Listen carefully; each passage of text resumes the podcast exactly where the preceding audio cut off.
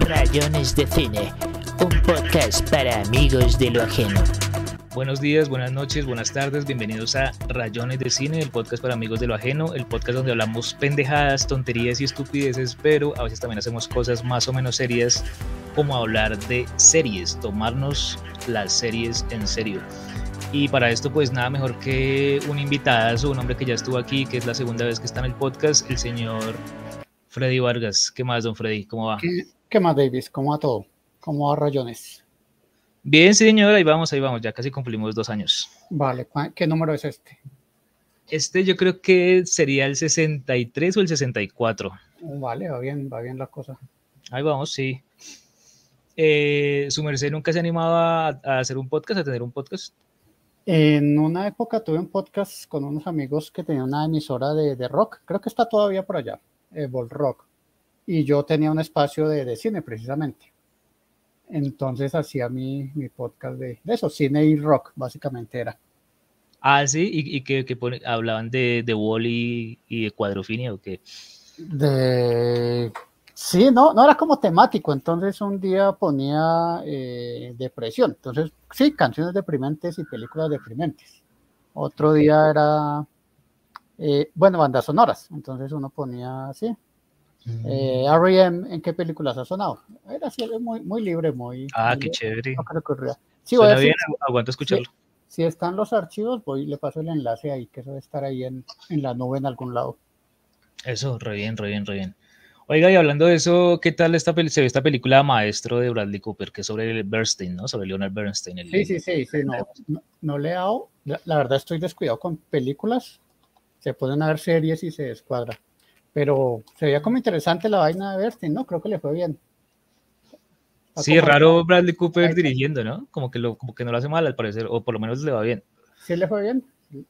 Pues bueno, ya el tipo cuando hizo a Star is Born le fue, le fue bien y el tipo incluso tiene, creo que nominaciones al Oscar y toda la pendejada y, y de la nada el tipo empezó a dirigir, ¿no? No fue como... Sí, no, no, a lo, a lo ¿cómo se llama? Ben Affleck, ¿no? Que, que actúan y un buen día sale que son buenos directores. Sí, raro, pero bueno, positivo también. Bueno, pero entonces su merced es más de series que de, que de películas. Sí, a, ambas, pero pues toca, toca elegir a veces. Pero entonces, su merced, pero entonces, su merced, digamos, en su espacio ahí de Facebook, ¿reseña también películas en algún momento o solo series? Eh, pues no, por, por espacio la, le hago solo a series. En una época, es que eso inició siendo películas. Reseñaba, las seis eran las seis películas. Ah, ok. Pero, no sé, hubo una época como que la producción de series se disparó y hubo mucha calidad y la de películas como que bajó. Entonces me tocó, hice el tránsito. Ok, o sea, las, las películas han bajado de calidad y las series han subido, ¿sí? Sí, hubo un punto en que pasó eso. Mucha serie, como que muchos productores, actores, mucha producción se fue hacia, a, hacia este tipo de, de, contenido. Y en cine, pues no, no, la calidad bajó un poquito. Yo creo que ahorita ya están empatados, ya lo alcanzó el cine otra vez. Entonces, quién sabe si el año que venga haga películas, no sé. Ok, ok. ¿Y, desde cuándo siente que empezó a empatarla otra vez el cine? Uh, no sé, yo creo que este año, este año siento que se acumularon como películas y ya más o menos eh, empiezo a ver que, le, que está rezagado en, en, varias películas que no ha visto. Sí. Sí, yo creo, yo creo que fue pronto después de pandemia, que, que se disparó un poquito lo de las series. ¿En pandemia y, estalló el fenómeno de las series? Yo, yo, yo sentí que, que, como la gente empezaba a consumir contenidos, Netflix y plataformas, ¿cierto? Uh -huh. Entonces me parece que ese tipo de, de producto como que le fue mejor allá. Y, y, pues eso de salir a grabar y hacer películas se, se, se empezó a complicar. Entonces okay. yo siento que es consecuencia de eso. O sea, se podía grabar series en la pandemia, pero no películas, ok yo no sé por qué series se seguían haciendo o, o, o, tenían ese material guardado o lo editaron, ¿cierto? De pronto tenían algo que era para película, varias horas lo editaron como serie, que también hay, hay casos. Ok, o de pronto tenían un permiso especial de la alcaldía de que si estaba haciendo una serie podía estar por ahí, sin, incluso sin tapabocas, o sea, como que daba igual. hay casos también, también puede ser. Oiga, ¿y por qué 6? ¿Por qué la obsesión con el número 6, don Freddy? Eh, no, es algo más, más gráfico, más visual como que me cabían los seis en el cuadrito. Ah, ok, ok. Vea pues el pragmatismo como es, es, más por eso. Es más, es más por eso. O sea, su merced no es de top 5, ni de top 3, ni de top 10, sino top 6. Pero es que usted meter 5 en, en un cuadrito, ¿sí? La diagramación se le complica. Es más por simetría. Ok, le gusta esa simetría 3 a la izquierda, 3 a la derecha. Era 6 o serían 9, en, en dado caso, pero ya se subía. Eh, cuando eran películas, sí eran 6 semanales, sí era una salvajada de, de prácticamente una diaria. Ah, sí, pero entonces su merced es muy, muy cinéfilo, muy adicto al audiovisual. Eh, exacto, sí, ese es como la, lo que yo hago. Ok, re bien. Y bueno, digamos que el 6 fue por, por simetría, pero igual cuando presenta cada una de las 6 por separado, Ajá. pues ahí, ahí, ahí, maneja otro, otro criterio que es el del 4, ¿no? Cuatro cosas que usted evalúa de ah, cada serie. Sí, sí, sí, eso fue como por tratar de hacer una rúbrica para, para no ser tan subjetivo. Ok, está bueno. ¿Y cómo surgió la idea de, de esa rúbrica? Um, creo que al, al, principio cuando se veía las películas sí le ponía la nota muy, muy, muy, subjetiva, muy a lo que se me ocurría, ¿cierto? Entonces pasaba que a veces uno calificaba muy bien la película y después veía una de pronto mejor y le puso una nota menos, ¿sí? eh, digamos que se prestaba que no vieran las vainas bien. Y también alguien me preguntó como qué criterios manejaba alguna vez y yo le no, no manejo ninguno. Y dije, no, pues hagamos algo a lo, a lo, a lo profesor, uh -huh. como para darle una nota un poquito más justa a las cosas. Y me di cuenta que, que, que, hay unos aspectos, a veces un aspecto técnico puede ser bueno en una película que tenga un guion malo, pero de todos modos el, el, ese aspecto técnico también es, es digno de, de, calificarse, de tenerse en cuenta. Claro. De pronto alguien... Pero, pero aspectos técnicos, ¿qué quiere decir exactamente? En eso agrupo un poco arbitrariamente la parte visual, el sonido, sí, fotografía, como la... Sí, esa parte ya, ya más de la manufactura de la película. Ok. Pero entonces, si es de alto presupuesto, ¿se va a ganar un mayor puntaje? De alto presupuesto, pues no necesariamente alto presupuesto es que, que visualmente sea muy buena, ¿cierto? Ya hemos visto estos casos de las películas ahorita de las últimas de superhéroes que, que tienen mucho presupuesto, pero la factura final no, no es la mejor. Ok, sí, como, como cuál, por ejemplo. Creo que esta de Flash, esa no la acabé de ver porque realmente visualmente era muy, muy complicada de ver. Lo de los bebés lo indignó a usted. Oh, completamente. Tanto ¿Sí, que, tanto, pues tanto la copia de, de, de la escena de X-Men que ya había de, de, esta en cámara lenta, como, como visualmente como estaban hechos esos bebés, uy, no era, era cruel. No, igual seguí, seguí adelante, después salían un, un Superman también hecho ahí 3D como feito. Uy, sí. No, no era muy agradable, no alcancé a llegar a, quería ver el, el Batman y a... Michael. Y, y, y, el Superman de, de, Cage, quería verlos, pero no, no llegué.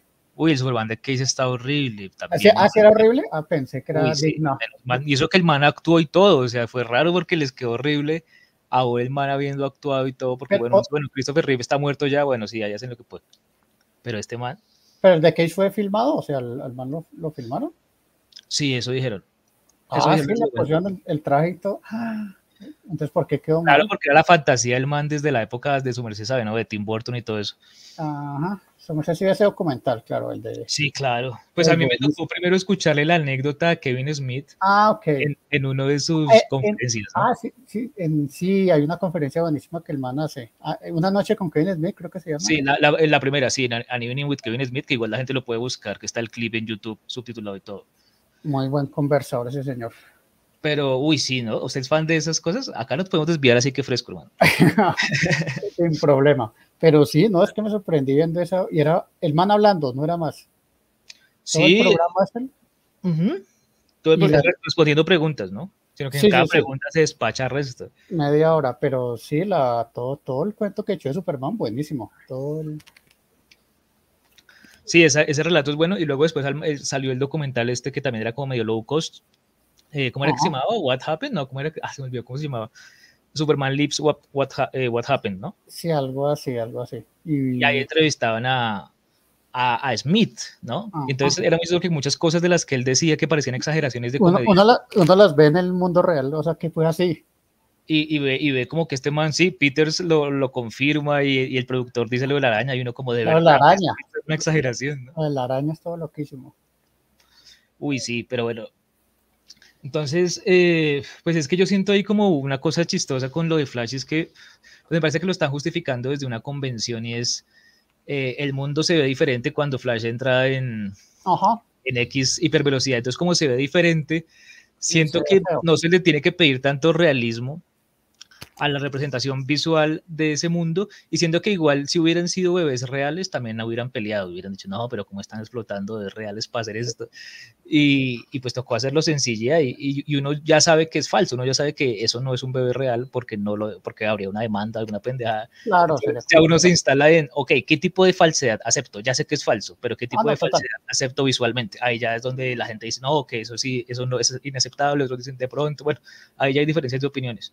No, pero me parece chévere como eso de, de, de, que también en el, en, el, en el otro mundo, cuando él como que medio, medio alcanza otra, otro estado de velocidad, ahí creo que también esta gente se fue por ese lado de, ah, pues háganlo chambón, que igual cualquiera va a decir que, la, que la, lo justifica el que esté como en otro espacio, ¿no? En otro mundo. Sí, sí, sí, pues igual nadie sabe cómo se vería. Sí, exacto. Se, se escudan en eso. Pero bueno, igual, eh, digamos, una película de bajo presupuesto, ¿cómo se evalúan sus aspectos técnicos? No, pero igual pueden tener, o sea, buena fotografía, estar muy bien hecha. Digamos, ahorita me vi esta, ya que a su merced le gusta tanto Yamati, me acordé de Holdovers. Ok. Del mismo de, de Sideways, el, el, director. Ah, ok. Ahorita el nombrecito. Digamos, ese señor, venga, lo buscamos acá en un ratico. ¿Cuál será? ¿Cold, Cold Souls? No me acuerdo cómo se llama, ese también le gusta mucho a un amigo. Ale, Alexander Payne. Señor. Alexander Payne, sí, el de los descendientes y esas cosas. Eso que le gusta tanto trabajar con Yamati, ya repitió. La, las películas son bajo presupuesto, sí, dos cámaras, eh, pocos escenarios muy reales. Entonces, digamos que técnicamente uno sabe que no hay un, pues, un presupuesto holgado, pero el resultado visual eh, sí es, es, bueno, es muy agradable. Entonces, a eso, en eso abrigo yo todo el concepto de aspectos técnicos como nota lo que tienen y cómo lo usan. Ok, ok. Pero entonces, eh, una película que le apueste, digamos, al Facebook, o una película como esas primeras películas, es la primera película de Smith, por ejemplo, Clerks, ¿no? Que es hecha así como en son... 16, todo sucio, y que se sabe que el man no tiene. Ahí, por ejemplo, el man se rajaría en. en de pronto. ¿En, en sí, qué? De, de, pronto sí se puede rajar en, en aspectos. Bueno, es que es delicado ese tema porque igual igual hizo mucho con, con, ese presupuesto tan, tan bajito que tenía. Entonces ahí es un poco complicado calificar eso. Pero sí, yo lo rajaría de todos modos, no es culpa de él. De todos modos, es, es una apuesta de, de, de, hacer cine. Pero digamos, le sube uno a, a, a guion y dirección. Okay. No sé, actuaciones, y no sé, por ejemplo, porque. Actuaciones en muy, natu muy naturales, muy. Sí, Sí, son, son muy naturales. A mí me parece muy chévere porque él logra un naturalismo, pero, pero también a fuerza como de que tiene muy buen oído para el diálogo y... Hoy y, es como, como escritor, el señor sí es muy bravo. Sí, ese man... Es un guionista muy bueno. Es, es muy buen guionista, ¿cierto? Pero digamos, el, el, man, por ejemplo, en una de sus conferencias justamente dice que, que cuando el man eh, hizo Jay and Silent Bob Strike Back, le, tenía mucho presupuesto y como que el man decía, no, antes nos matábamos la cabeza, nos las cosas y ahora simplemente votábamos dinero. Decía, no, que tal cosa no funciona, no, votenle dinero y le votaban dinero y lo solucionaban. Entonces eh, era sí. como un solución a problemas muy... Eh, sí, es muy común eso de, ¿no? Cuando hay dinero, cuando que, como que se pierde el alma, como que esa precariedad de recursos tiene un buen resultado a la final.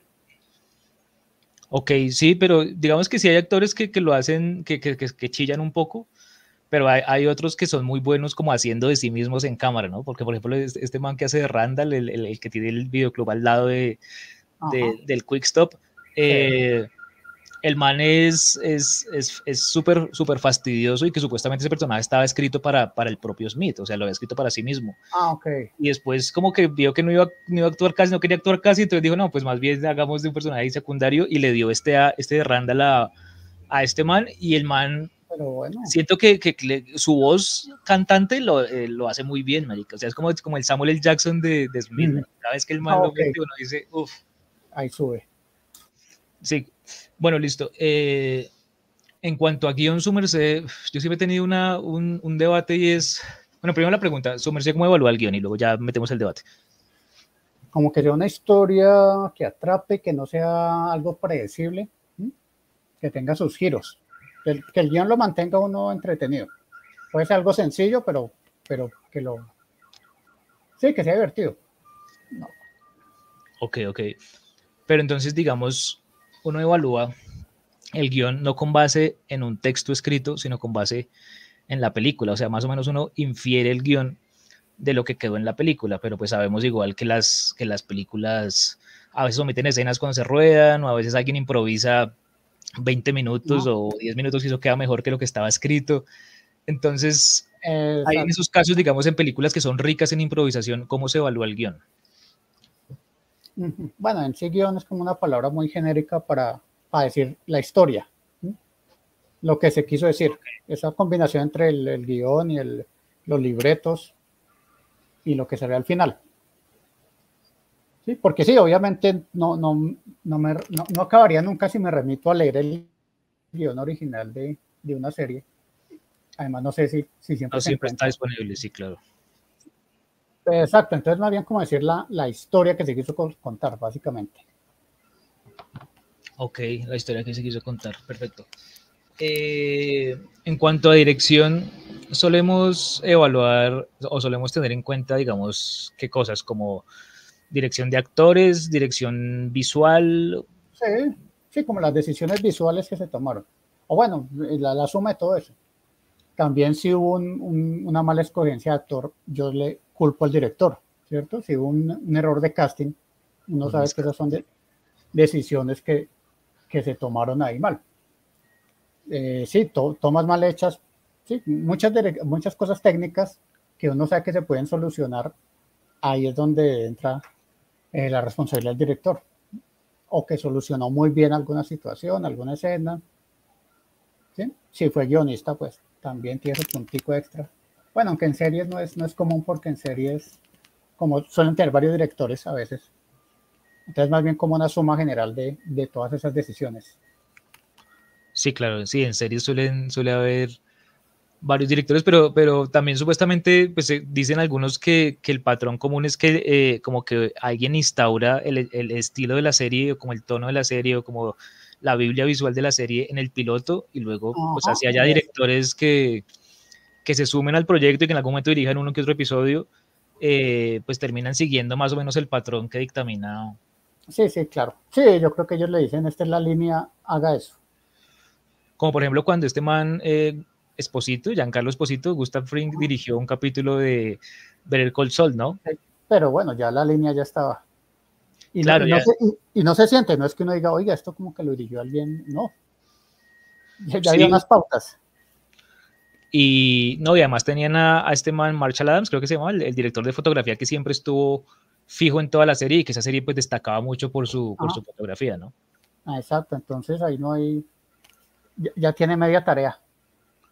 Oye, pues Entonces- no entiendo, por, perdón, porque No, sí, tranquilo. a los actores les da eso como por dirigir, será exigencia o ellos quieren probarse o Pues no sé, hay, pues, hay varias, pues hay, hay algunos que como que se, se antojan de, de narrar algo visualmente, de tanto trabajar con, con otros directores y como que empiezan a aprenderles y empiezan a, a- a- a aprenderles cosas técnicas como para expresar lo que quieren expresar. Yo yo siento que en principio, por ejemplo, Matt Damon y, y Ben Affleck, el que su merced citaba antes, los manes como que querían en principio crear, ¿no? Porque pues escribieron, o sea, arrancaron con, con una película escrita por ellos mismos ajá. y, y pareciera como que el trabajo de actuación era como un trabajo medio alimenticio mientras, mientras lograban hacer sus películas, aunque en el caso de, de, de Affleck solamente, ¿no? Porque Matt Damon no terminó haciendo mucho más. No, sí, sí, no, solo actuar. Pues juntos volvieron a hacer esta vaina del último duelo, la de Ridley Scott, creo que la escribieron ellos dos, pero Ah, sí. sí, pero fuera de eso nada más. ¿Y esa qué tal es? ¿Esa la vio?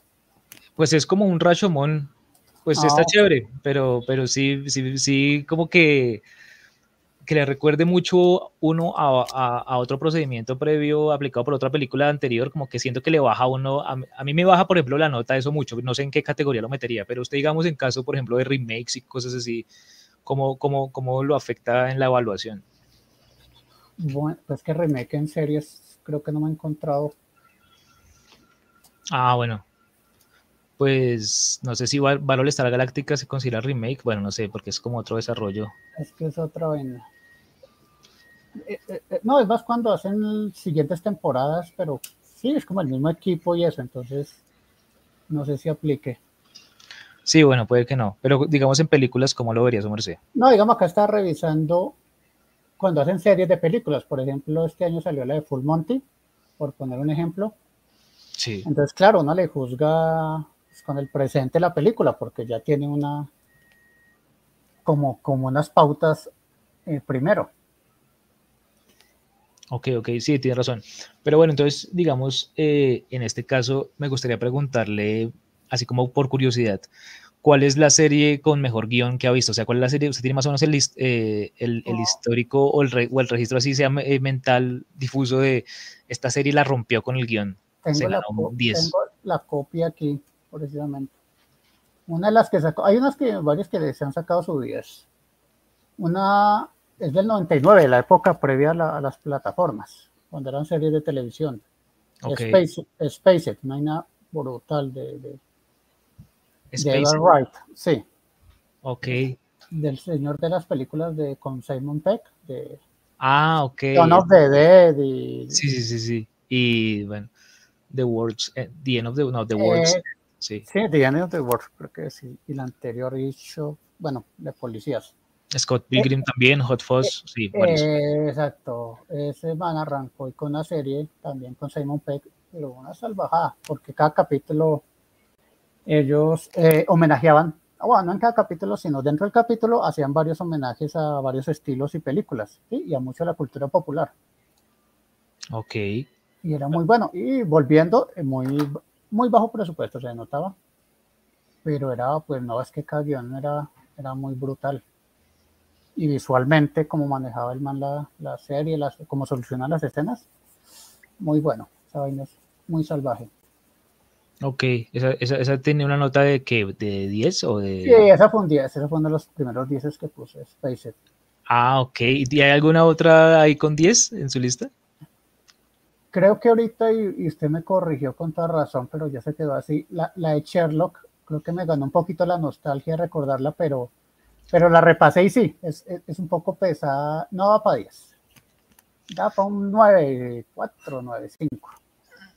Claro, es que en esas series que tienen, tienen tan poquitos episodios por temporada, pero que los episodios son como un largometraje, ya, ya es más complicado, ¿no? Porque un fallo en, en, en, ese formato se nota más que un fallo en una serie con temporada de 25 capítulos. Exacto, que un actor salió mal alguna vaina, pues se disimula. Exactamente, si son estos solo tres capítulos por temporada, pues a uno, un capítulo un poquito flojito, pues le baja.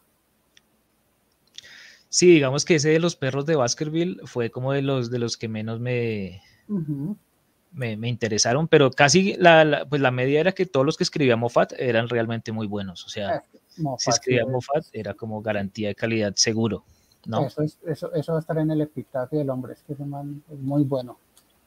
¿Su merced es fan de las series de Moffat? Soy fan de Moffat desde de, de, de Copeland, desde que lo conocí, sí, lo he seguido. Uy, esa es la única que no me he visto del man, ¿qué tal? No, ¿sé esto Copeland? No, señor. No, no, no la he visto. Salvaje, salvaje. Obviamente, pues ya es como noventerita, entonces, sí, un poquito sí. le pasan los, los, los años y, y, la factura visual, pues, se afecta, ¿sí? Se siente uno viendo tele viejita. Pero los guiones tan, ¿sabes cómo es el hombre? Son muy, muy, muy, muy salvajes, muy brutales. Geniosos. ¿Y pero eso es que como una sitcom o qué? Eh, sí, es sitcom, sitcom ahí de, de, parejas. Todo se basa en relación de pareja. Sí, unas ah. parejas que terminó, otros que están recién empezando.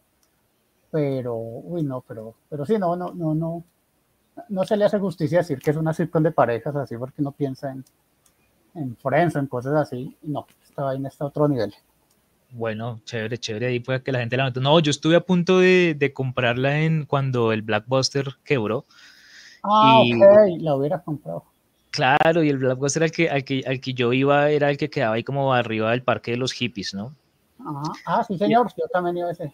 Sí, sí, entonces yo iba a ese y como que sentí cuando, cuando quebraron que, pues como que el mundo se estaba vengando por mí de, todas las veces que decían como no, que martes de cine a 5 mil y uno iba y alquilaba la película a 5 mil, pero luego le hacían trampa para cobrarle más y entonces como que yo decía no, no, no, se lo merecen. Pero también fue como triste ver así como que ese local enorme, así imponente que había, estaba reducido como a su octava parte. los empleados estaban como en camiseta y jeans y, y eso parecía un, un, local de San Andresito, América. Yo decía, hay locales de, de San Andresito o de ahí de, de la 19 con, de esos de películas de San José. Que son más grandes, sí, sí, sí. O sea, es, parecía un local, y entonces como que estaban prácticamente regalando todo, o sea, uno lo compraba a un precio ridículo las cosas, pero aún con, pues uno tenía una plata limitada, ¿no? No es que se llevara los millones para comprar. Entonces, lo que, lo que compré, entre esos compré Doctor Who y ahí entré eh, al, al mundo de la primera, sí, al mundo de Moffat. Pero venga, pero. Pero Goblin estaba y no me alcanzó y yo dije, no, después ah. Y después ya no existía, Eric. Uy, complicado. Se la va a pasar si la consigo. los MP4. Bueno, chimba. Eh, Coplin, luego después eh, Moffat eh, hace qué, porque Doctor Who se demoró, ¿no? o sea, Moffat hace Jekyll antes, ¿su merced vio Jekyll? Uy, sí, señor, claro que sí. Esa la compré ahí, esa la compré ¿Ah, ahí. ¿sí? uy, de otra manera no la habría descubierto. Y fue como. Pero en, esa, pero en, en, en CD, en DVD. Sí, yo la tengo en DVD.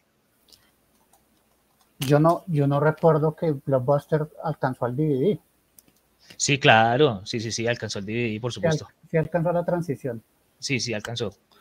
Sí, claro, estuvo unos añitos ahí en, en eso, o sea, porque, porque sí, yo, yo, o sea, yo sí vi que hubo momentos en donde Blockbuster alquilaba VHS y DVDs simultáneamente, pero luego ya después saltó al DVD directamente. Sí, yo solo, solo conocí como VHS. Incluso hay, hay un video remorboso como esta vieja ahorita en Morphy eh, pues no morboso, pero como que la vieja está visitando un blockbuster como para un spot ahí de MTV y escoge sus películas, las películas que le gustan y escoge DVDs y tal, y, pues hoy en día viendo que la muerte, pues que la vieja murió así y tal, y las pendejadas, pues se siente denso, pero también es bonito ese, ese, ese mundo de, de, la vieja escogiendo sus películas y todo, y bueno, sí, en fin, ahí, ahí, ahí Jekyll, ¿qué tal Jekyll? ¿Le gustó Jekyll? Me encantó Jekyll. Uf, demasiado buena, ¿no? Es... Sí, señor, ¿no? Y el man coge como esa historia que uno sabe, pero la, la convierte, la actualiza. Brutal. Eso bueno, ¿qué? Como tres capítulos, cortica, ¿no? Es que también eso le gana en brevedad las, las cosas que el hombre hace. Creo que eran seis. Como seis, tres y tres. ¿Pero dos temporadas o eran.? No, era una sola temporada. Seis, seis, horas, seis de chorro. Una miniserie, sí. ¿Y esa le iban a, a, extender? Es que quedó como en pico. Yo no sé si, si era el final así o. No, sí, pues yo siento que si resolvieron todo, pues igual, igual que, igual, eh, yo siento que igual también el man como que esa obsesión por, por, por adaptar a la contemporaneidad un, un relato del 19 sin que pierda el espíritu, pues como que le, la, la, siguió contando con Drácula como con Sherlock, que es como la más famosa del man y la que nos estamos hablando de él, ¿no? Sí, exacto. Drácula también. Drácula, uy, ¿cómo la vio usted, Drácula? A mí Drácula eh, me gustó, o sea, pues cada capítulo es, es, mejor que el siguiente, ¿no? O sea, el mejor es el primero, mejor dicho. Eh, pero, pero la, la, dinámica de, como de, así como de monstruo que manejan en el barco, y eso me pareció interesante y chévere también. el, el, tercer capítulo sí es el que es, es muy complicado que le entre a uno porque siento que el man ya se, se pone muy conceptual y toda la y ya, ya, ya se le va de olla un poco. Sí, señor. Concuerdo completamente. Entonces, claro, uno dice, bueno, tuvo un capítulo malo y dos buenos, pero ahí se tiró la serie también, y además justo el final, es que no puede ser. Es que lo hubiera terminado arriba, porque sí, el primero es muy bueno. Y el final de Sherlock, ¿qué tal? Usted, usted que, se la repitió recientemente. Pero creo que ese está todavía en... Sigue, ¿no? No sé si... Eh, no, ese terminó es que es como concluyente cada, cada, temporada. Sí, cada temporada parece como un cierre, pero, pero pues creo que sí le dieron un cierre en, en, la última, última, y en algún momento dijeron final season y esas pendejadas. Ah, eso sí, no, no pensé que seguía. Pero, pero, pero, bien, me parece que mantuvo el ritmo. Obviamente es complicado seguirle el hilo, como son cada dos, tres años que saca series. Pero, pero, por ejemplo, digamos, usted cómo vio, bueno, hizo otra que se llama Inside Man, que estuvo espectacular, ¿no? Con David Tennant también. Sí, señor. Uy, esa estuvo muy buena. Esa estuvo espectacular. Esa estuvo muy, no, es que señor es bueno, ¿qué hacemos? Y volvió a usar a la, vieja que hace de Agatha Van Helsing, pero en esta serie, ¿no? O sea, como que se volvió como su nueva actriz fetiche, al parecer. Esa se llama el Dolly Wells. Acá le estoy haciendo, estoy mirando, pero no sé cuál es. Pero sí, es que tiene una cara como, como loca la señora. Sí, Dolly Wells. Sí, es que tiene, cara de loca. Sí, es re buena. O sea, yo siento que esta vieja, o sea, desde que como que la anterior actriz que como que recitaba muy bien los diálogos de Moffat, o bueno, interpretaba muy bien los diálogos de Moffat, favorita mía era como esta vieja la que hacía River Song, la que hacía de, la doctora River. En, la doctora River, sí señor. Esa vieja también me encantaba, pero con esta está logrando cosas muy chéveres porque, porque sí, como que esa vaina de vieja inteligente, astuta, con líneas rápidas, le sienta muy bien a, a esta actriz. Pero entonces, eh, en el caso, por ejemplo, de guionistas así que usted admire mucho y que saquen una nueva serie, por ejemplo, esta de la mujer del viajero del tiempo, ¿no? Que, que sacó Moffat. Esa no la he visto, yo no sé, le vi malas críticas y me asusté, no sé. No, no, no, esa serie es muy buena. Yo siento que es muy buena. Yo siento que es muy buena y, y que la gente en su momento, pues no sé qué diablos, o sea, no, yo no entendí por qué tanto hate contra, contra esa serie. Lo que pasa es que tenía unas vainas raras como de hombre mayor involucrándose con niña, entonces siento como, ah, pero, que ya estaban desde la novela escritas, o sea, esa vaina no se la inventó Moffat y la novela la escribió una vieja. Sí. Pues una mujer, una escritora, entonces pues la, la escritora está manifestando su, su, fantasía de niña chiquita enamorada de, de un man grande y bueno, la, justifica, la justificación del viaje en el tiempo, eh, pero siento que la, la crítica como le dio miedo apoyar la serie por miedo a que les dijeran como, ay, es que ustedes son medio pedófilos, no sé qué, y, no, realmente no, porque usted la ve y, encuentra los procedimientos de Moffat que, que ha usado en Doctor Who y en todas estas, o sea, lo encuentra luciéndose manejando el viaje en el tiempo como nadie. Y de hecho, sí, claro, y de hecho el man incluso... Eh, hay, hay, el procedimiento de, de River Song, la, la, la, esposa del doctor, como que lo saca de esa novela de, de la esposa del viajero del tiempo. Porque usted, se da cuenta de que hay algunas cosas, algunos recursos visuales que uno dice como, uy, esto es como lo de, no sé, Silence in the Library, que es el primer capítulo en el que aparece esta vieja River Song, eh, y los ve en esta serie de La Mujer del Viajero del Tiempo, y luego dice como, uy, no puede ser, copiaron a este man, y luego se da cuenta de que Fat se inspiró mucho, mucho en esa novela, sí. Ah, ok, vale, bueno, me, me, anima a verla entonces. Sí, lo que pasa es que yo no sé por qué no está en Max. O sea, yo la vi en Max y luego como que le fue mal, la cancelaron, no dijeron que no iba a haber segunda temporada, la dejaron un rato y luego la sacaron. O sea, que Max quita y, quita y mete contenido a la loca, ¿no? Eh, todos. Netflix también, todos, la verdad, la plataforma. Sí, sino que es que yo siento que, bueno, está bien una rotación, o sea, es comprensible desde mi punto de vista una rotación de, de materiales que no son de ellos y donde ellos solo operan como exhibidores, pero me parece que es suicida y estúpido quitar sus propios productos porque es que donde más los va a exhibir sino en su propia plataforma. Entonces yo no siento que, yo no he visto nunca que Netflix o Amazon quiten sus productos y ya no estén disponibles, pero HBO sí hace eso. Ah, grave. Grave. Sí, porque fuera de eso no importa, pero por ejemplo con The Outsider, que es otra serie ahí que no es su mercial alcanzó a ver, que era con, con Jason Bateman y que era como basar en una vaina de Stephen King, pero la, la, hacía este man, el que hizo The Night of, ah, Richard Price. Ah, ok. No, bueno. que me gusta. Ah, el visitante. Ole. Y me gusta Bateman. Ah, pues píllale mi cuenta, yo también quiero verla porque esa me la recomendaron muchos amigos que son muy fans de Stephen King por un lado, del policial por otro. Obviamente tiene detrás a Richard Price, que es un, un muy buen showrunner y guionista y además novelista de, de, de noir contemporáneo. Entonces, imagínese un man de esos adaptando a King, debe ser una locura. Y, mucho, y, luego la fui a ver y no estaba. Vea usted. Pues yo quería preguntarle concretamente, pues por ese titular que, que hay ahí de las seis series de diciembre. ¿Es una cosa mensual o solamente en diciembre su merced saca su sexteto? Eh, no, cada mes hago mis, mis seis. Son las seis de cada mes.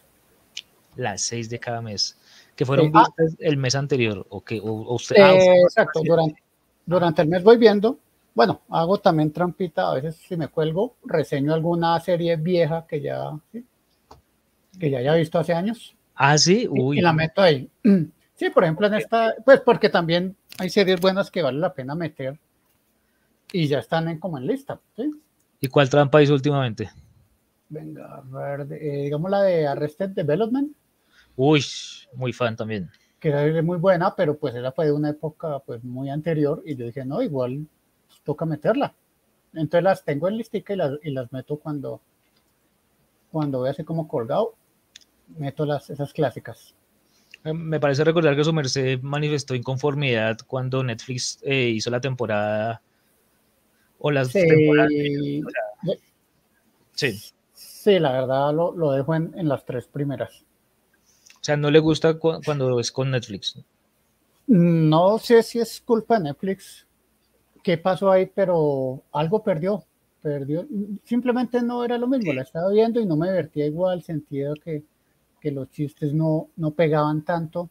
O sea, el ritmo que tiene esa serie, que es muy brutal, no, no lo vi en la cuarta. Y pues ya no quise ver la quinta, la verdad no sé si de pronto suba o algo. Su merced sí las vio todas.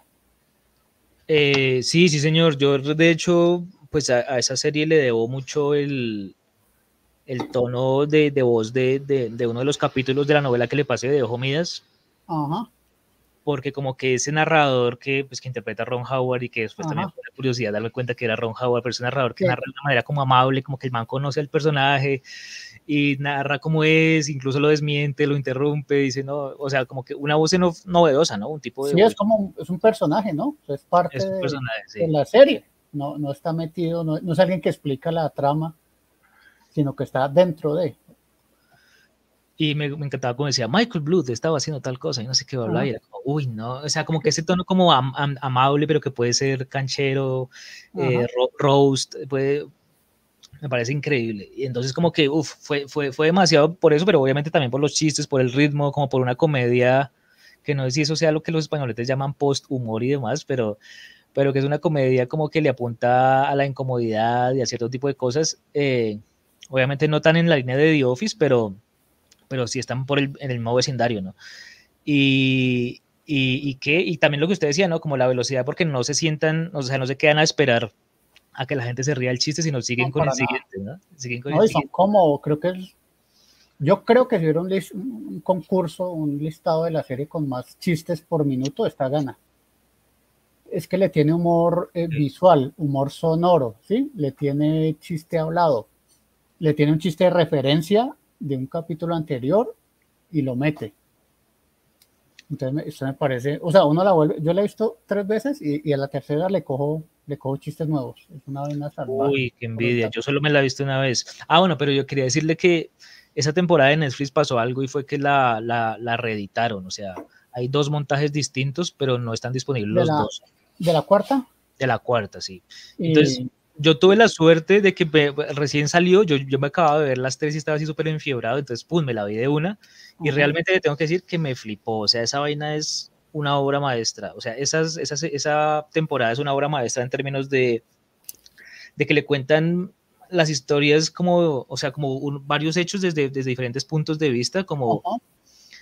Y, y varias cosas que usted creía que eran gratuitas terminó haciéndolas otro personaje y luego cuando le cuentan la versión de ese personaje usted se da cuenta, no, una vaina muy, sí, como un alarde, una- o sea, lo más lejos que se ha llegado en eso de, de- de lo que decíamos antes, del efecto Rashomon, ¿no? Porque una cosa es simplemente hacerlo como lo hace en el último duelo, pero otra cosa es hacerlo y llevarlo tan lejos como sea posible, ¿no?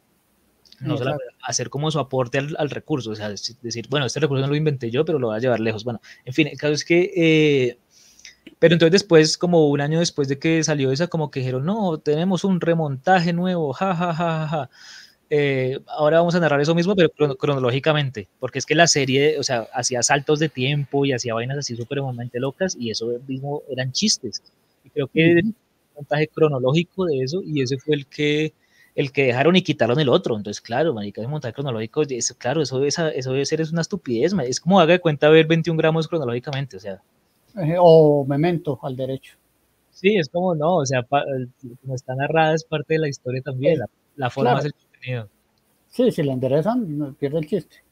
Pulp Fiction, la endereza usted, Exacto, exacto. ah, ah, le quita el guito. Entonces tenía, tenía mucho, muchos de esos saltos temporales esa serie, esa, esa temporada y era como, uff, demasiado. Ah, ok, ok, ok. Alrededor también como de varios sitios, como el 5 de 4 y esas fiestas que... Ese 54 me encanta.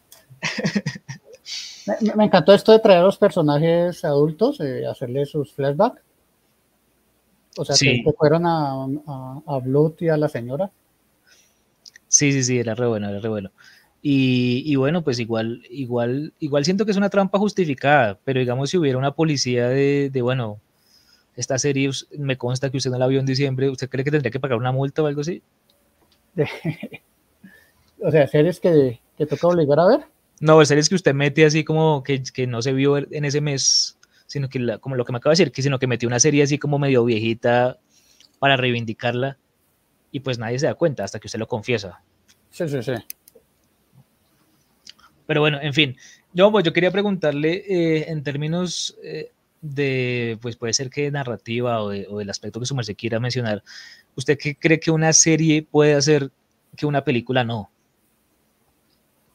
Uy, ¿cómo le respondo eso?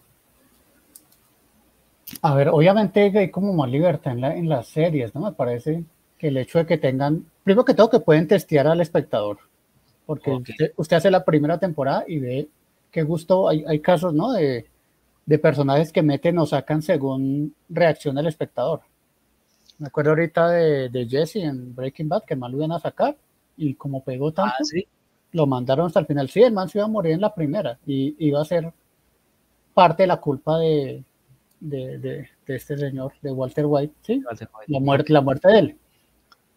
Pero pues el man la pegó tanto que dijeron, no, venga, reescribamos esto. Entonces digamos que en eso una gran ventaja de las series es eso, que, que no es un producto terminado y, expuesto, sino que se va moldeando. En, pues depende del caso, ¿no? Obviamente. Sí, supuestamente ah, eh, este man Jordi Carrión dice que, que, con Lost pasó algo similar, ¿no? O sea, que supuestamente el personaje, el personaje del médico no, no, iba a sobrevivir, pero como que a la gente le gustó tanto y era tan fan del man que, que dijeron, no, pues tocó escribirle más temporadas al man. Ah, exacto, eso es algo que tienen las series. O, o extiende una temporada o la cortan. Todo eso, me parece que eso es, es como una ventaja grandísima como la segunda parte del Quijote, ¿no? Que supuestamente menciona al, la primera parte del Quijote, menciona el Quijote de Avellaneda y menciona un poco de pendejadas como la primera serialización sería el Quijote o ya habría serializaciones antes. Uy, venga, y se me cortó. ¿Cuál es la segunda parte del Quijote? el Quijote se publicó en dos partes. Ajá. Pero es uno solo. Pero es uno solo, sí. Pero originalmente se publicó en dos partes y la segunda aproximaba el regreso de Alonso. Ah, ok. Pero sí, sí. El caso es que, bueno, pues eh, estuvo interesante lo de, lo, de, la serie porque, digamos, este man Robert McKee decía que, supuestamente eh, él tenía más, más tiempo para conocer a, a Tony Soprano que a Hamlet, ¿no? Entonces Hamlet, por ejemplo, es un personaje que tiene pues mucha complejidad y demás, pero solamente la gente lo puede conocer por lo que dura la obra, mientras que la duración más extensa de la obra, que es Lo Soprano, le permite más tiempo para conocer a Tony Soprano, en el caso, por ejemplo, de series que le, apuntan a eso, al estudio del personaje, ¿no? Exacto. Sí, claro. Pueden detenerse más a eso. Personajes, tramas, ¿no? Pueden complicar tramas, traer un personaje que se había ido no, y además que en términos también de, cómo se fragmentan y demás, siento que permite juegos muy similares a los que se permiten la literatura, ¿no? Pues eh, las novelas, con la fragmentación en capítulos, ¿no? Como, como que a veces eh, la sola fragmentación en capítulos permite como cosas como elipsis y cosas así, o, o, a veces cuando arrancan las temporadas, por ejemplo, de HBO, casi siempre arrancan, la segunda, tercera, cuarta temporada arrancan con una elipsis de, de un año real de qué pasó en la vida de esa gente y uno tiene como que adaptarse a ese nuevo mundo como espectador. Ah, ok. Así arranca, o sea, como que se permite también muchas, como jugar con puntos de vista, narremos este, este capítulo desde el punto de vista de tal, como por ejemplo pasó en The Leftovers, ¿no? Que hay un capítulo desde el punto de vista del cura y hay un capítulo desde el punto de vista de esta vieja Carrie Coon, bueno, de, de la vieja esta que, que, lo, que lo hace re bien. Entonces siento que eh, la novela y, las series de un tiempo a esta parte se están como retroalimentando mucho, ¿no? Hay como muchos recursos novelísticos en las series y hay muchos recursos de las series en las novelas también, ¿no? ¿No lo sientes, Marcia, así? Mm, sí, sí, sí. Ah, si me escuchas, que estoy... Sí, señor. Colgándose acá. Ah, listo, vale. No, sí, en ese, en ese sentido que usted menciona, sí, sí, las series se asemejan y se, ¿cómo se llama? Se retroalimentan mucho, ¿no? Con la novela más que la película, que es un producto terminado. Sí, puede que se inspire en, muchas veces en literatura, pero, pero una vez hecho un es producto audiovisual, ya digamos que muere un poquito. o, evoluciona. ¿Cierto? Pero no, claro, la serie sí tiene, permite ese juego de lo que usted menciona de, de jugar con el tiempo, con las tramas, con los personajes. Y su merced, digamos, en, en, el caso de las series que son adaptaciones de novelas, ¿cómo, cómo las asume? ¿Se lee la novela o...? No soy amigo de, ni, ni siquiera cuando las películas, o sea, me parece que es un producto individual. Ok. pasa mucho que dicen, no, pero es que era mejor el libro o era tal, o digamos series eh, basadas en, en, películas. No, toca tratar de, de juzgarla individualmente. Digamos, pensando ahorita, digamos, en la serie Fargo, que esa serie fue Uf, sí. Bueno, pues eh, sigue siendo porque aún la estoy viendo, pero es, pues es muy buena. O sea, como que coge la esencia de la película, pero hace otra vaina. Sí, sí, sí, es demasiado. Pues yo siento que hace como cosas que, que los Cohen harían también, ¿no? Porque siento que es a lo que está jugando Noah Holly, ¿no? Hacer como una especie de pastiche que es apropiarse del estilo de otro. Hace, hace un poco parecido a lo que Tarantino hace con Leone, ¿no? Que Tarantino dice que, que él hace las películas que Leone hubiera Claro. No, alcanzó a hacer porque se murió o algo así, dice el man. Pero, eh, pero, entonces, este claro, sí, porque usted ve al Noah Holly de, por ejemplo, eh, la que es sobre uno de los X-Men, ¿cómo se llama eso? Legion, y es otro estilo visual, ¿no? O sea, hermanas, es la, la, tarea juiciosa de. Ese sí ya es más suyo. el estilo. Y el man tiene una novela, marica, y es muy buena, se la recomiendo mucho. Antes de la caída se llama. ok, ¿y eso de qué es? No, es como una novela ahí de. Eh, arranca como con un man ahí súper super industrial, todo así como. Como tipo eh, Bruce Wayne, pero con esposa, hijos y no sé qué. Y de momento otro como que el avión en el que están se estrella y, el man como que trata de sobrevivir y luego pasan un poco de pendejadas de conspiraciones. Bueno, pero está muy bien narrada, está muy bien narrada porque tiene como una claridad con, con meterse en la cabeza de los personajes y demás y pues también tiene herramientas así como de, de cortar y mostrarle qué pasó antes, un día antes y cosas así como que uno dice muy de serie también. Sí, sí, sí. Bueno, pues acá lo noté al man.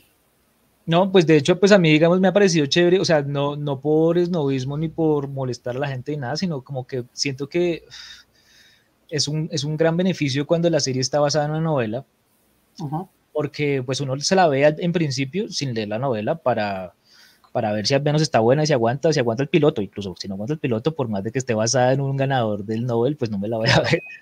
Pero, pero si lo aguanta, entonces uno dice, bueno, vamos a leer el material original y, es una manera de estudiar qué decisiones tomaron en la adaptación, ¿no? Y eso, digamos, que también permite aprender, ok, acá cortaron acá, sintetizaron acá, comprimieron acá, dos personajes lo convirtieron en uno, bueno, cosas, decisiones, ¿no? Que también es cierto que eso tiene que ver con dirección, ¿no?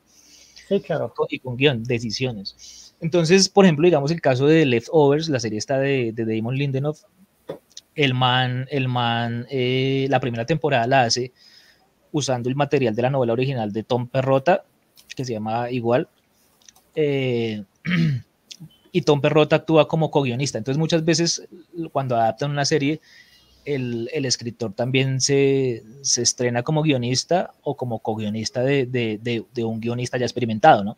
Ajá, sí, sí, sí. Entonces, como que la primera temporada se basa en la novela, pero ya la gota. Y la segunda y tercera temporada de Leftovers ya es material, comillas, original de, de Lindelof y su equipo, pero obviamente es una derivación de lo que ya existía. Entonces, ese, cuando pasa eso me parece también chévere. Claro, es para ver cómo entendieron los personajes, ¿no? Y las tramas. Ver que... Sí, sí, cómo evoluciona la vaina aunque a veces las, las, las, esas continuaciones no son tan afortunadas como en el caso este de Big Little Lies, ¿no? ¿Sí pilló Big Little Lies de HBO? No, señor. Yo creo que son más las series que uno no ha visto que las... O sea, Uy, muy recomendada, muy recomendada. Lo que pasa es que hay, pasa algo muy curioso en esa serie y es que la primera temporada la dirige todo un director, que es el mismo director de Dallas Boyer Club y de Crazy. ¿Y, qué le? No, eh, Jean-Marc Ballet o algo así. Ah, Marvel, acá está. Pero ese man en esas películas como normalito, pero en esa serie siento que el man despunta un talento muy brutal, tanto en Big Little Lies primera temporada como en Sharp Objects, ¿no? ¿Ha visto esas eh, heridas abiertas que llaman, que es con Amy Adams? No sé, ahora que estoy haciendo todo un listado de lo que me falta, ya tengo para el 2024.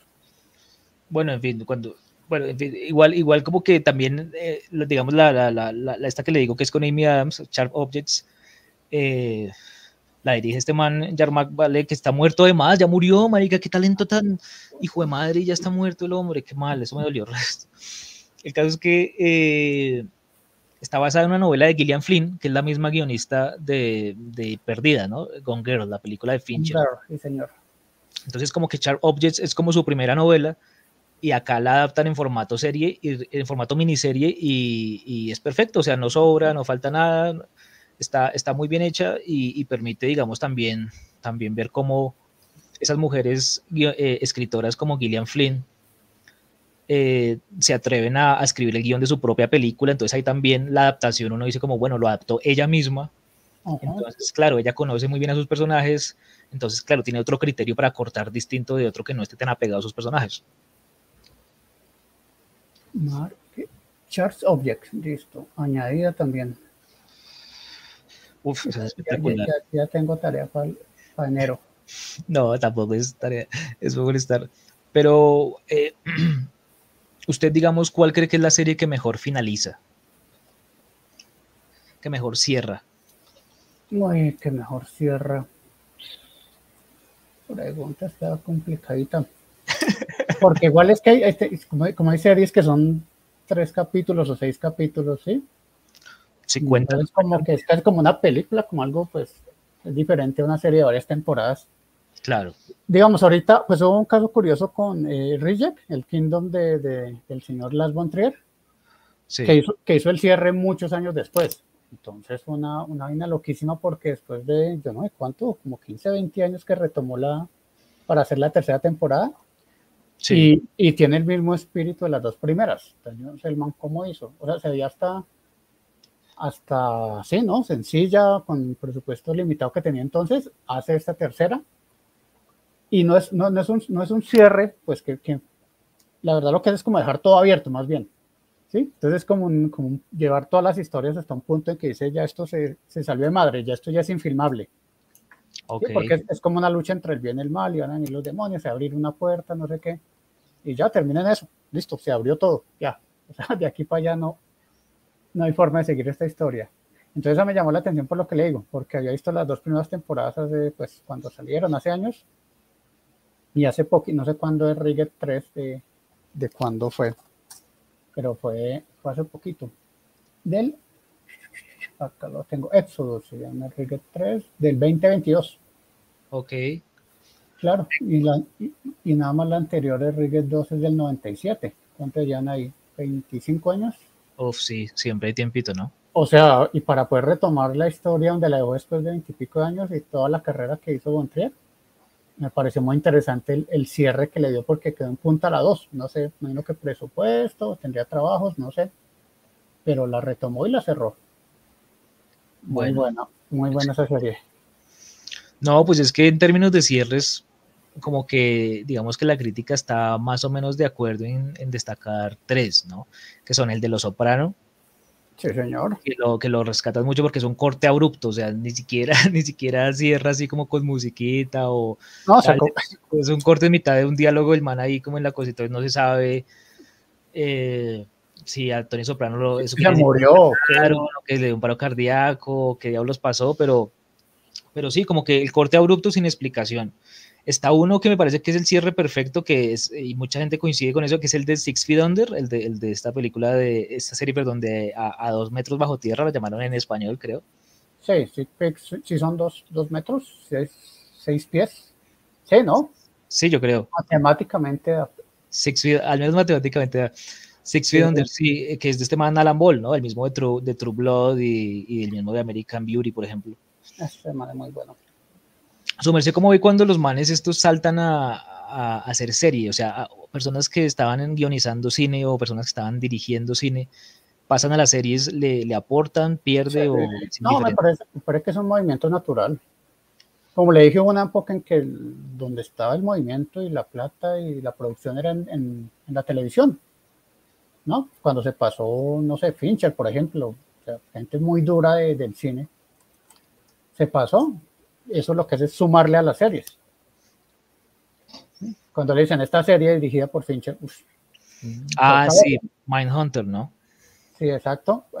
y la primera, y la de. Cuando empezó con, la House of Cards, que fue lo primero que, que hicieron. La primera serie de Netflix, sí. Y uno dice, ¿cómo así que este señor dirigiendo acá? Claro, ya una vez le he dado a usted un panorama de, lo que viene. Exacto, caché. en esos casos, ¿usted, digamos, mete una cuarta categoría que sería caché o no? Debería, ¿saben? Debería eso, le, eso le sube la nota de una. Sí, no sé, no sé si aplique a todos, es que es complicado.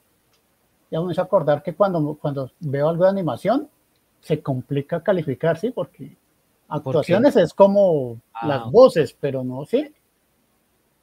Claro, claro que muchos animadores hablan de, justamente eso, ¿no? De actuación para animación y, de que ellos pues están actuando a través de un modelo, un, un muñeco, un dibujo, pero están actuando. O sea, ahí el animador es el actor, digamos, por ejemplo. Entonces ahí los aspectos técnicos de actuación estarían equiparables. Exacto, eh, por eso digo que se me complica la vaina para, hablar de una animación.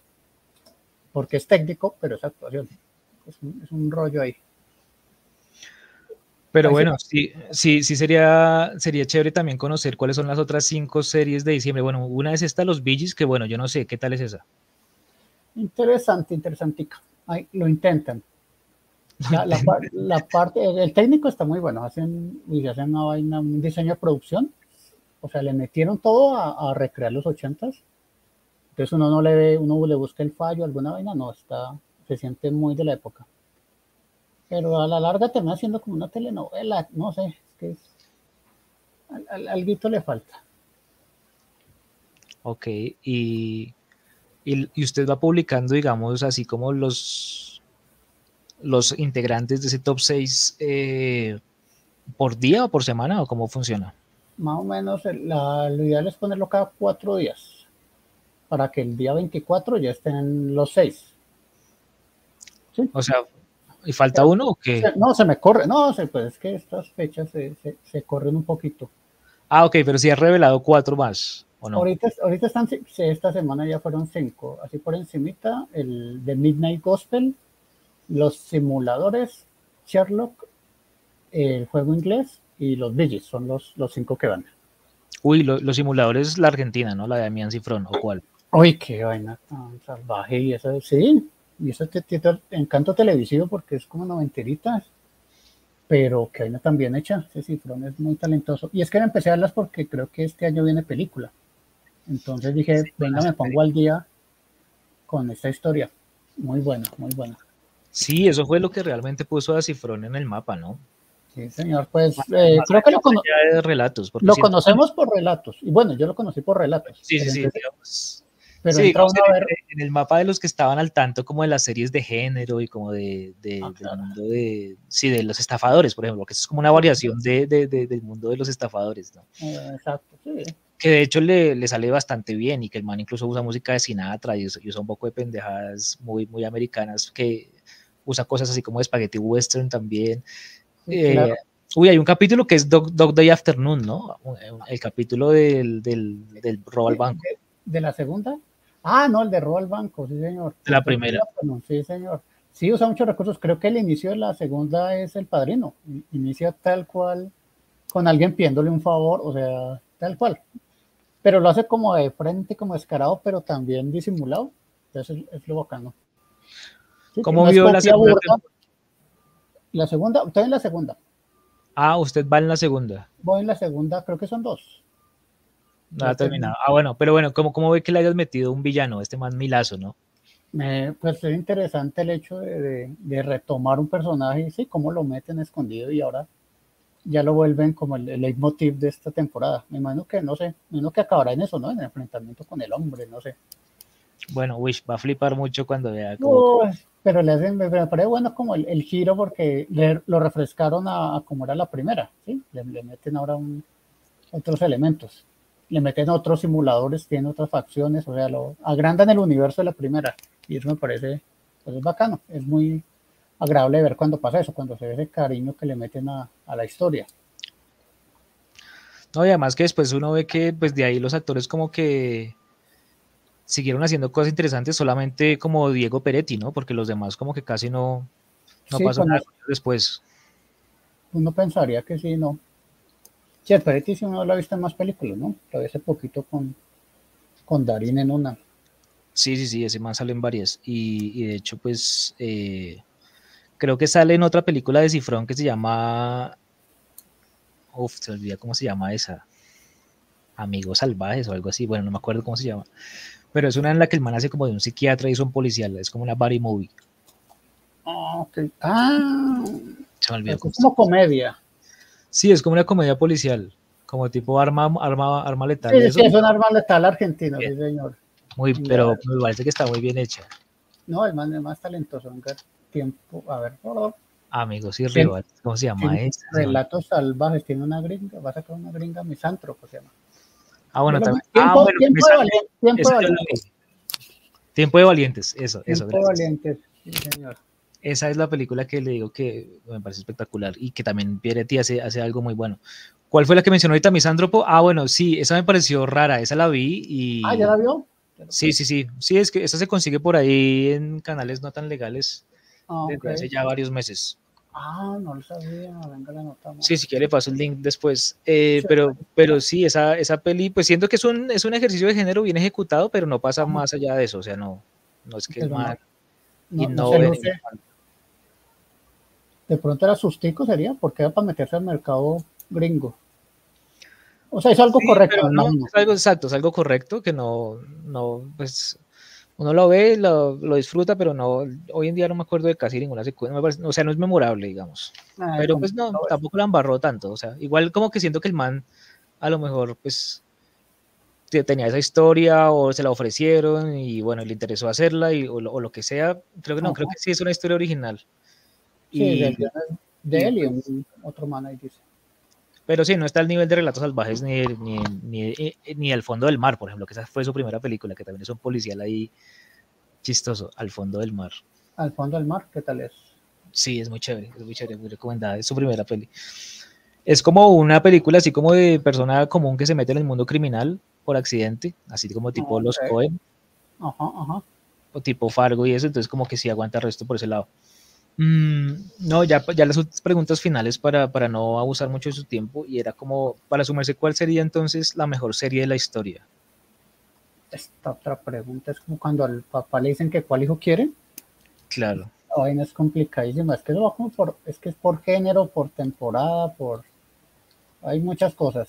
Digamos las que hemos mencionado en, en- en este, en este podcast, Sí, de Copeland, Sherlock, Arrested, son de las, diría el top 5.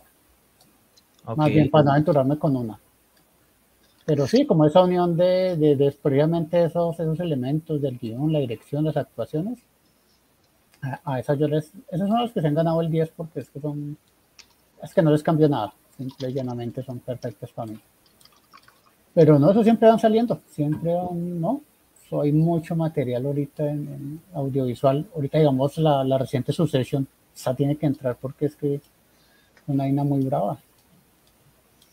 Succession, sí, claro. Eh, y además que, pues también, a propósito de, de, de las series y de la pasión por las series, como que también se ha ido armando una bibliografía, obviamente principalmente española, pues norteamericana en traducciones y española también por cosecha de ellos mismos, como de libros sobre series, ¿no? Como de libros que tienen, contienen como ensayos, ensayos o, o sí, o, o memorias o textos, digamos, como de escritores o de analistas sobre, sobre esa serie. Entonces, por ejemplo, hay una editorial que se llama Errata Naturae y tiene varios libros sobre series. Tiene libros sobre Walking Dead, un libro sobre Walking Dead con varios ensayos, como varios teóricos sobre eso. Tiene uno sobre Breaking Bad, tiene uno sobre Mad Men. Eh, O sea, pero el libro es sobre una serie. Sí, libros, maneja libro por serie. Obviamente esa editorial también hace otras cosas como hacer cos, editar textos raros literarios y, y otro tipo de ensayos, pero, pero, pero le apunta también al mercado de, de escribir sobre series, porque siento que hay un libro que se llama Tele Shakespeare, que, que sí creo que circula mucho, que es el de este man Jorge Carrión, el que mencionábamos antes, que es también como uno de los manes como intelectuales de allá que, que le apuestan a reivindicar la serie y a escribir sobre la serie ensayos críticos, teóricos, bla, bla, bla. Entonces le iba a decir a su merced que co- como, eh, cómo le va con ese tipo de, documentos que surgen a propósito de las series que ya son como ya más de, texto, ¿no? Uy, no, no los conocía. Me parece interesante, la verdad. No, no me he enfrentado a ninguno todavía.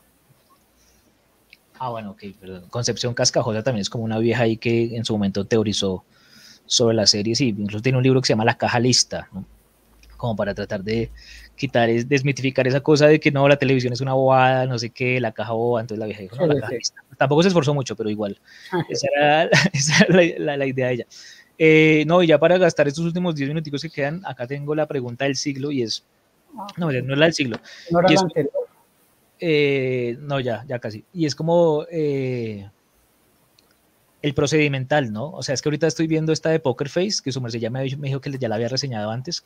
¿Esa cuánto sacó? ¿Cuánto qué, perdón? ¿Cuánto sacó? Poker Face, ah, ¿cómo le fue en su, en su nota? Uy, yo le bajé porque, por 7-1. Por, es, que tiene una falla muy grande que no le perdono y es que nombra al, asesino al inicio del capítulo. Entonces le resta toda la atención me parece a mí. Sí, ah, precisamente de eso. Si entramos el asesino, pues ya toca ver cómo el protagonista la descubre, pero pues, no sé, me parece que le... No es la gracia, yo prefiero descubrir el asesino junto al... Ah, ok. Le gusta más el Judonit. Que me gusta más ese cuento, claro.